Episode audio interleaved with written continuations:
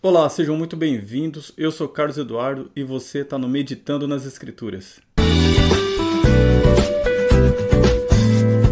Pois é, hoje a gente vai falar sobre política. Por quê? Porque eu estava tranquilo e vou arrumar problema, né? Na verdade, eu percebo a necessidade de falar um pouco sobre política, justamente porque a gente está em um ano político, justamente porque a gente está a um mês das eleições, justamente porque existe muita discussão sobre política no meio cristão. Então, é um assunto relevante para a igreja, é um assunto relevante para mim, é um assunto relevante para toda a sociedade nesse momento.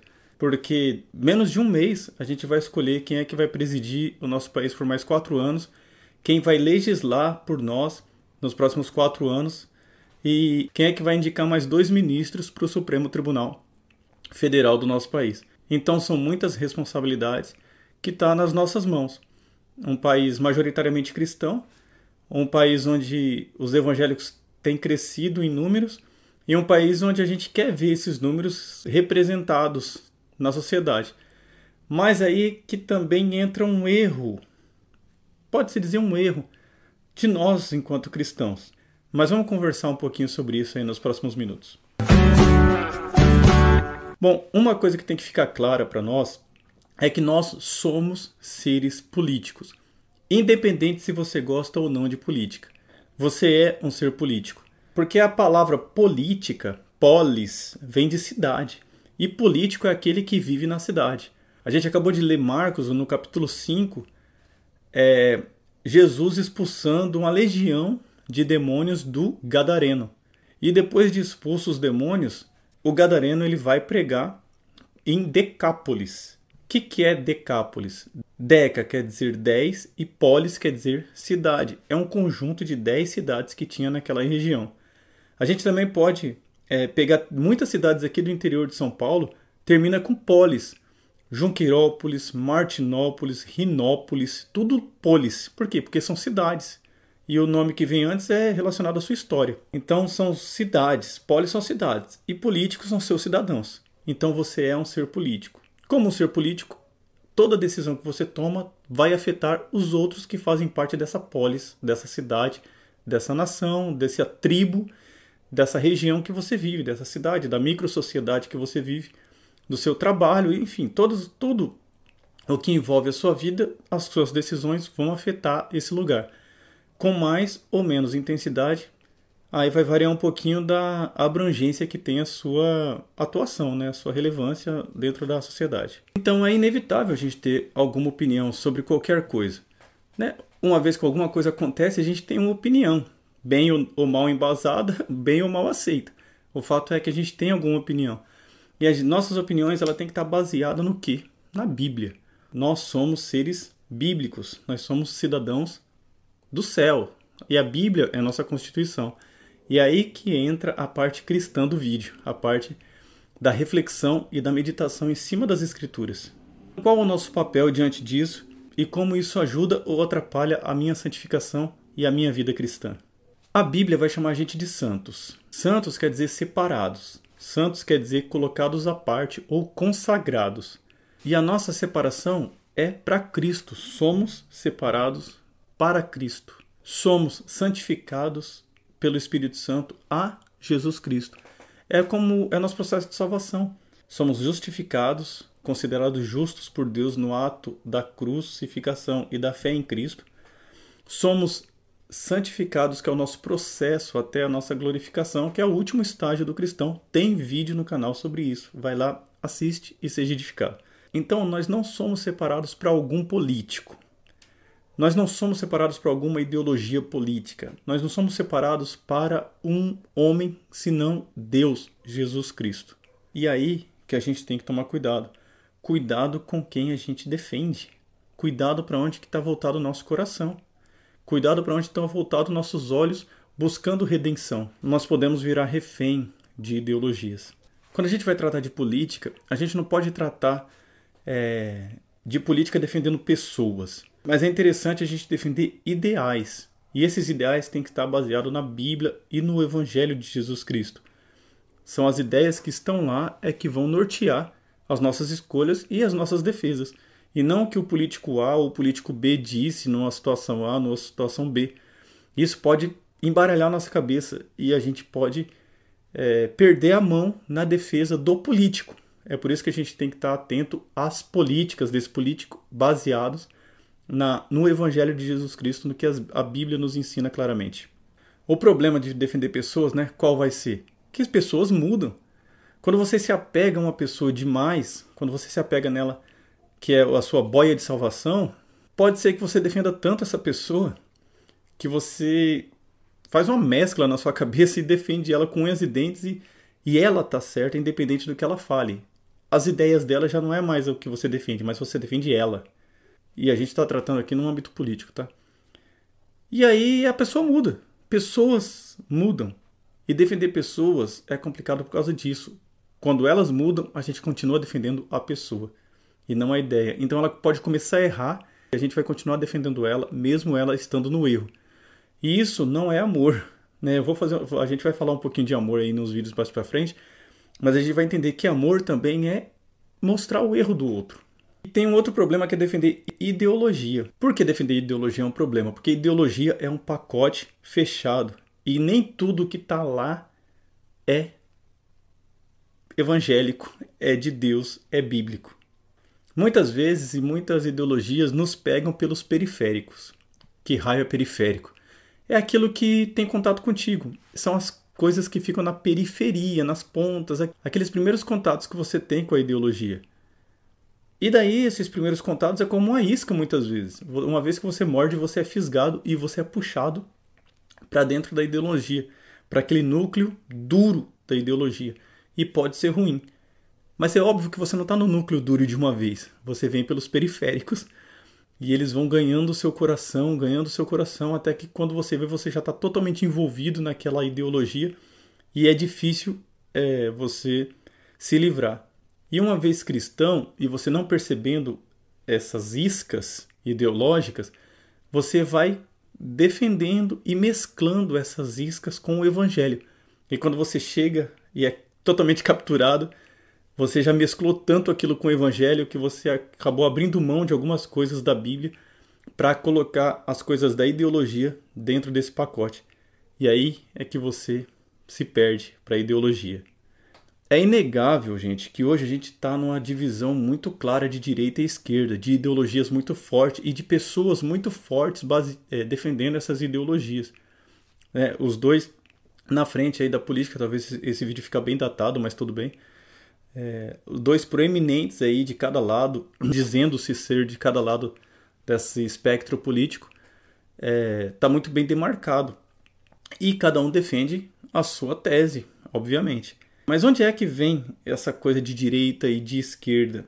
Os nomes, eles são antigos, vêm da Revolução Francesa. E aí eu vou abrir um parênteses aí, vou colocar uma corzinha diferente na edição. E você pode até pular um pouquinho se você não quiser saber de onde vem a direita e esquerda, mas eu acho importante saber. Século XVIII, França, Rei Luís, um absolutista.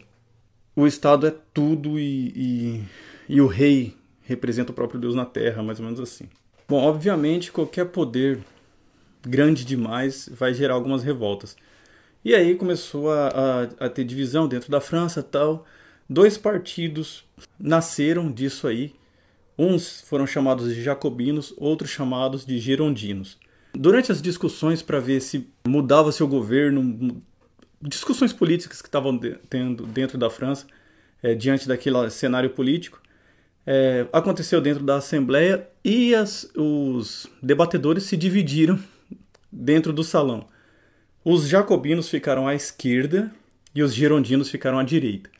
Os jacobinos, que ficaram à esquerda, estavam defendendo a mudança, os seriam os progressistas, os que queriam mudança, queriam mudança daquele regime. Do outro lado, ficavam os girondinos à direita. E eles, eles eram mais conservadores, queriam mais manter o chamado status quo, as coisas como estão. Se for para mudar, muda devagar, mais ou menos assim. Os progressistas já mudam logo e pronto. Então, quando as pessoas chegavam, vamos dizer assim, quando as pessoas chegavam, o que, que você defende? Ah, defendo é, a mudança, tudo tem que mudar, tem que cair e tal. Ah, então vai à esquerda, você é da esquerda. E você? Não, eu defendo que tudo tem que começar, é, tem que continuar como tá, as coisas têm que ser mudadas devagar, não é assim, não é assado. Então você é da direita, vai para a direita. E mais ou menos assim que surgiu esse termo esquerda-direita. Você é da onde? Da esquerda. Você é da direita. E aí foi dividido mais ou menos assim dentro da Revolução Francesa, onde os jacobinos acabaram chegando ao poder e impuseram e fizeram as suas mudanças. Dentro dos jacobinos existia o cara chamado Maximilien Robespierre. Ele morreu em 1794, ao fim dessa Revolução Jacobina, inclusive. É, e ele era o, o, expoente da esquerda, o que veio a ser esquerda naquele tempo. Ele, obviamente, era contra a monarquia, inclusive quando ele chegou ao poder diante da revolução que foi, que foi feita dentro da França, ele chegou ao poder e ele instaurou o guilhotinamento. A guilhotina foi posta em prática. Guilhotina, para quem não sabe, é duas traves de ferro com a lâmina no meio que desce em grande velocidade e arranca a cabeça de quem está ali debaixo ou condenado à morte. Isso é uma guilhotina e ela foi usada a exaustão durante a Revolução Francesa no governo do Robespierre. Então aquele cara revolucionário que estava querendo derrubar o absolutismo do Luís dos reis, né, da França, no caso era o Luís XVI, ele virou um tirano também. Ele chegou a, segundo o que eu pude apurar dentro do site que eu vou deixar o link embaixo aqui, 15 mil pessoas foram mortas à guilhotina diante de um governo que foi chamado de um período que foi chamado de Grande Terror, que era justamente quando o Robespierre estava à frente de tudo. E depois teve uma reviravolta, outro chegou ao poder e o próprio Robespierre foi levado à guilhotina e morreu junto com seus seguidores. Então, a direita e a esquerda veio desse rebuliço, né? Esse chamado direita esquerda. Um que defendia a liberdade, chegando ao poder, acabou cerceando muitas das liberdades que ali estavam. Enfim, vamos estudar, vamos estudar um pouquinho mais para ver, para ter um pouquinho mais de noção do que aconteceu de fato.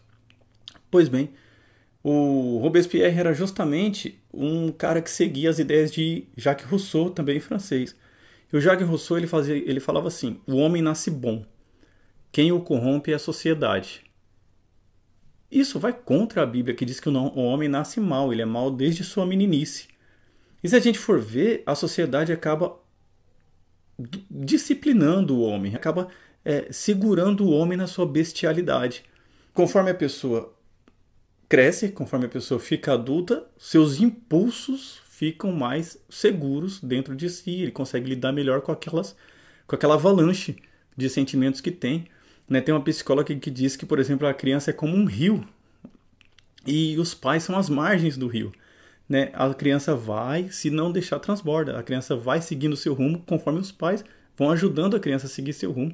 Senão ela vai transbordar, vai derrubar a árvore, vai matar animais, vai fazer um estrago. Trazendo a analogia do rio, tá, gente? Por favor. Então os pais é que vão fazer a margem desse rio para manter esse rio dentro, essas águas caudalosas ficarem um pouco mais controladas até que ela fique calma de fato. Porque é assim que funciona. Né? Se deixarmos os homens soltos em si mesmos, vai haver destruição. A graça comum ajuda o homem a ficar um pouco mais recluso dentro da sua queda. Lembrando que esse é um vídeo cristão, tá? Não político. E o que eu quero dizer com tudo isso? Acabou a parte histórica, tá? Pautas cristãs, elas estão acima das pautas políticas. Pautas políticas elas estão muito ligadas à ideologia e a gente já aprendeu que ideologia é um pacote fechado que muitas vezes vem coisas que você não quer defender. Então as pautas para a igreja são para a igreja fazerem e não para ser impostas ao mundo. O mundo é um mundo caído. Como você quer que todo o mundo viva conforme a igreja vive? Como a gente quer que todo mundo viva conforme os salvos em Jesus Cristo vive se esse povo não conhece Jesus Cristo? Então, o mundo está caído. Eu fiquei sabendo de um desenho que colocou lá um, um par, né? É, duas mulheres e, e uma criança lá, enfim. É, e todo mundo se horrorizou porque tinha um casal, um casal não, não um par, é, com a criança e tal, e, e todo mundo horrorizado. Eu falei, gente, é só o mundo sendo o mundo. Não é só o mundo caído apresentando e, e, e demonstrando a sua queda, a queda que o mundo está. Não, não deveria ser uma novidade o mundo caído ser caído, né? O mundo pecaminoso pecar, né? Não deveria. Mesma coisa você ver um cachorro latir e achar estranho. Mas olha só o que essas pautas da igreja são e parecem pautas políticas. Por exemplo, Tiago 1,27 vai dizer que a religião pura e imaculada é visitar os órfãos, as viúvas e acolher os estrangeiros, ou seja, ajuda aos necessitados, e toma-se como pauta política. Outra pauta é justamente essa de acolher os estrangeiros, que está junto com Tiago 1,27, mas também está lá em Marcos 7, 24 até 30, que fala da mulher samaritana, que fala do centurião, que é um romano, fala da mulher sírio-fenícia, eu vou colocar aqui os, as passagens, tá?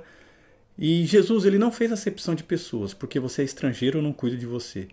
Porque o cuidado com a pessoa humana está muito além das fronteiras territoriais de um país, de um estado, enfim. A nossa a igreja também ela tem uma pauta inclusiva. Essa palavra dá medo, né? Calma, gente. Porque a igreja aceitou aqueles que a sociedade excluía. Se você for no tempo de Jesus, leprosos, publicanos, mulheres que não tinham acesso é, ao templo, por exemplo, né? Mateus, Lucas vai falar sobre isso. O Zaqueu, cobrador de imposto, a mulher com fluxo de sangue, novamente aquela sírio-fenícia, todas foram juntadas, essas pessoas excluídas foram juntadas. A mulher, por exemplo, foi a primeira a ver Jesus ressurreto. Isso empoderou a mulher? Não, mas mostrou que a mulher era um ser como qualquer outro ser, né? que para aquela sociedade era um ser menor. Mas Jesus veio é, incluir na igreja todos, todos fazem parte da igreja, todos que creem em Jesus fazem parte da igreja. Então, uma pauta é incluir, né? Todos que virão a Jesus não serão lançados fora. Entendeu? Óbvio que isso tem a ver com arrependimento, isso tem a ver com conhecimento e com vida cristã. Né? Mas Jesus veio trazer, incluir dentro da igreja deles aqueles que pareciam não ter mais jeito, não ter mais vida, não ter mais chance. Outra coisa que a igreja também trata é da meritocracia. A parábola dos talentos, por exemplo. Quem mais produziu ganhou mais, aquele que não tinha perdeu até o que tinha. Tem vídeo no canal sobre isso. Dois. Tá na semana passada e passada. Parece que é um tema recorrente na minha cabeça. Mas é temas que ensinam muito pra gente. A parábola que é, o ensinamento é muito abrangente. Também em 2 Tessalonicenses, capítulo 3, versículo 10 até o 12, Paulo vai tratar de irmãos que não estavam mais trabalhando porque achavam que a volta de Jesus era iminente. E a pregação é justamente essa: a volta de Jesus é iminente. Mas isso não quer dizer que a gente tem que parar de produzir por conta disso. E Paulo repreendeu aqueles irmãos dizendo: aquele que não trabalha também não come. Então tem que ter mérito, tem que ter um porquê. Trabalhe e come. Dá para aplicar isso dentro de uma meritocracia, porque ele vai merecer ser recompensado com comida, com salário, com ajuda. Aquele que não está interessado, seja duro com ele. Ele pode trabalhar. A Bíblia também defende um estado mínimo. Cabelos arrepiados agora. Mas é. A igreja defende um estado mínimo. É só ver Romanos 13. Né? Qual é a função do Estado? Elogiar o bom, reprimir o mal. Basicamente isso. Obviamente vai ter leis e ramificações dessas leis para que isso funcione. Mas não dá para ter o Estado entrando o tempo todo dentro da, da vida do homem, dentro da vida do, do, ser humano, dentro da vida dos seus polis, daquele que está dentro da polis, não é? E a Bíblia também traz uma separação de Estado e de igreja. A gente vai ver isso em Marcos 12, capítulo 12, versículo 13 e 17, quando Jesus disse, ao ser perguntado sobre pagar imposto, ele fala assim: Dai a César o que é de César, Estado, e dai a Deus o que é de Deus, Igreja. Não existe uma mistura toda mistura, mistura Estado e igreja, é um pouco complicada. Você vai ter que negociar coisas para essa mescla acontecer e não serão coisas boas, então é melhor evitar. Então, Estado e igreja não funcionam unidos. Já tivemos essa experiência na história. Não foi coisa boa. A gente também vai aprender, lá em Atos 4, a separação e a doação dos seus bens em prol do outro. Os irmãos vendiam tudo que tinha para ajudar aquele que precisava. É, Barnabé vendeu a sua propriedade e deu tudo ao pé dos apóstolos para que eles dividissem para a sociedade. Inclusive teve a diaconia, foi formada ali no capítulo 7 para esse fim, para ajudar a separar tantas coisas que chegavam até eles. Né? Então havia, havia ali um senso de comunidade.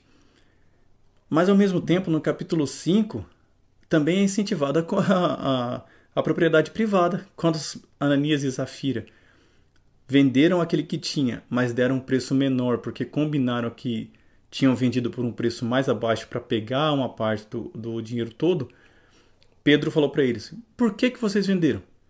Já não era seu? Não precisava ter vendido. Né? Mas já que venderam, que desse, que fossem honestos na sua oferta. Mas ninguém obrigou vocês a vender nada, era seu, você não precisava vender. Então, propriedade privada. Tá vendo como todos esses temas estão na Bíblia e não dá para defender se é direita ou se é esquerda, são temas bíblicos que estão suprapartidários, né? Se eu pegar alguns temas daqui, todo mundo vai dizer que a Bíblia é de direita. Se eu pegar outros temas aqui, todo mundo vai dizer que a Bíblia é de esquerda. O que acontece? O que vai atrapalhar essa ideia? É que todos esses temas estão dentro da Bíblia juntos. Eles estão acima da direita e acima da esquerda. E aí, pessoal, tudo bem? A paz do Senhor. Cara, eu tô gravando aqui no improviso porque na edição eu percebi que ficou algumas ficou uma parte todinha de argumentação, né, sem ser falada. E eu poderia até deixar isso para depois, deixar isso para outro vídeo, mas eu acho bastante importante ter nesse vídeo.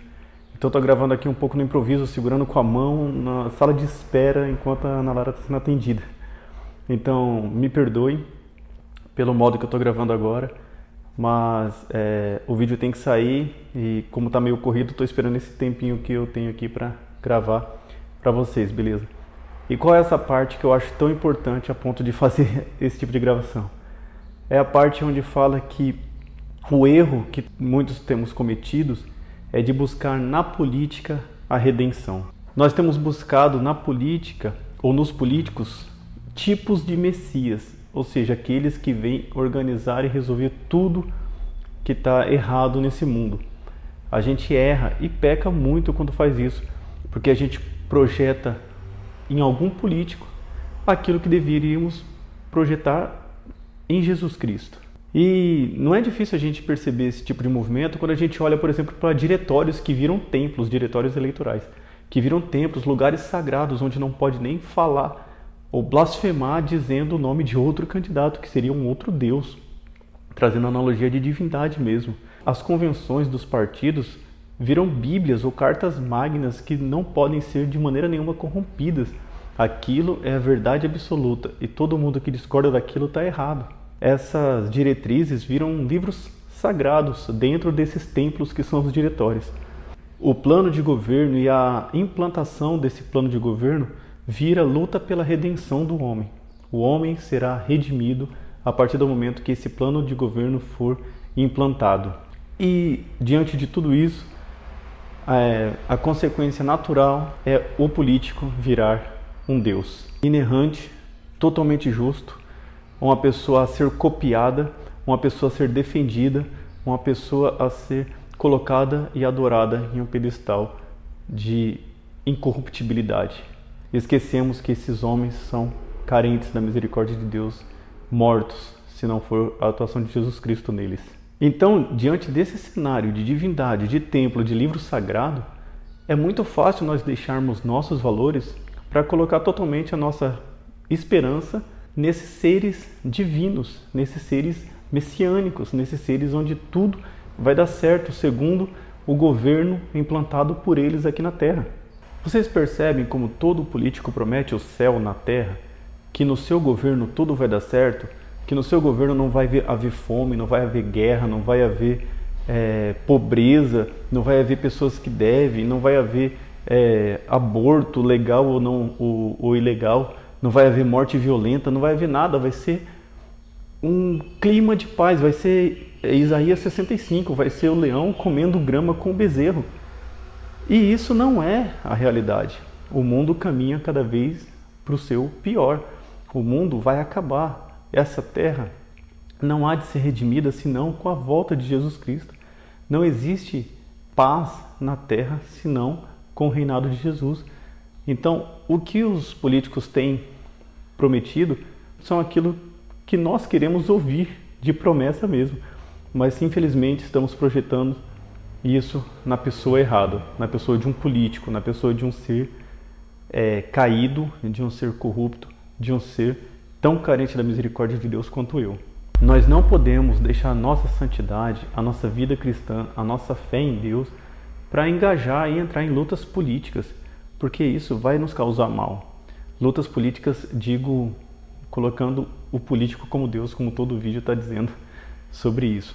Temos que saber que a verdadeira paz, a verdadeira justiça, a verdadeira felicidade nós só vamos alcançar na redenção dos nossos corpos, quando não tivermos mais é, o poder, a influência e a culpa do pecado sobre nós. Viveremos eternamente livres com Jesus Cristo. E aí sim, não haverá fome, não haverá pranto, não haverá dor, não haverá injustiça, haverá somente paz em Jesus Cristo. Nossa redenção está em Deus. Quero chamar para acabar o vídeo, assim, eu quero chamar você a essa reflexão, quero chamar você a orar bastante sobre esse ponto. Né? Muitas pessoas estão conversando e discutindo seriamente sobre isso. Muitas pessoas estão indo à vida de fato por causa de política. Muitas pessoas estão, sei lá, perdendo a, a, a noção, perdendo a amizade por conta de política hoje em dia. É, é complicado, mas é o mundo que vivemos. Né? Então vamos orar por esse motivo, vamos orar por esses ideais. Vamos também votar com temor a Deus mas sabendo que Deus não perdeu o controle da história, Deus não perdeu o controle da sociedade, Deus não perdeu o controle do seu plano, Deus continua acima de tudo e acima de todos e no controle dessa terra. Beleza? O vídeo ficou um pouquinho mais comprido do que eu imaginava, mas eu acho que é um tema relevante, um tema importante, um tema que cabe reflexão. Escolha seu candidato o máximo que você puder baseado nas escrituras, nos seus valores, na sua vida, nas suas pautas. Mas saiba: vida, paz, alegria, liberdade só na nova terra. Beleza? Quero agradecer aqui mais uma vez o Samuel, né, do Coma Aqui, a salgateria que fica lá na Jorge Tibiriçá. Tá aí o, o, o emblema, o lugar que ela fica. E o próprio Samuel também é o dono aqui da Samuca Água e Gás. E por que, que eu estou agradecendo ele? Porque ele acreditou no canal, ele acredita no trabalho ele nos presenteou com um microfone que está fazendo a minha voz chegar aí no seu ouvido com mais clareza, mais limpinha, mais bonitinha. Beleza? Então, obrigado, Samuca. Deus te abençoe. Obrigado, pessoal. Se puder, vão, visitem, vê aqui do lado do telefone, liga lá, dá uma força também pro, pro Samuca, porque ele tem acreditado no reino de Deus. E o vídeo é esse. Muito obrigado por ficar até aqui. Valeu, até a próxima e tchau.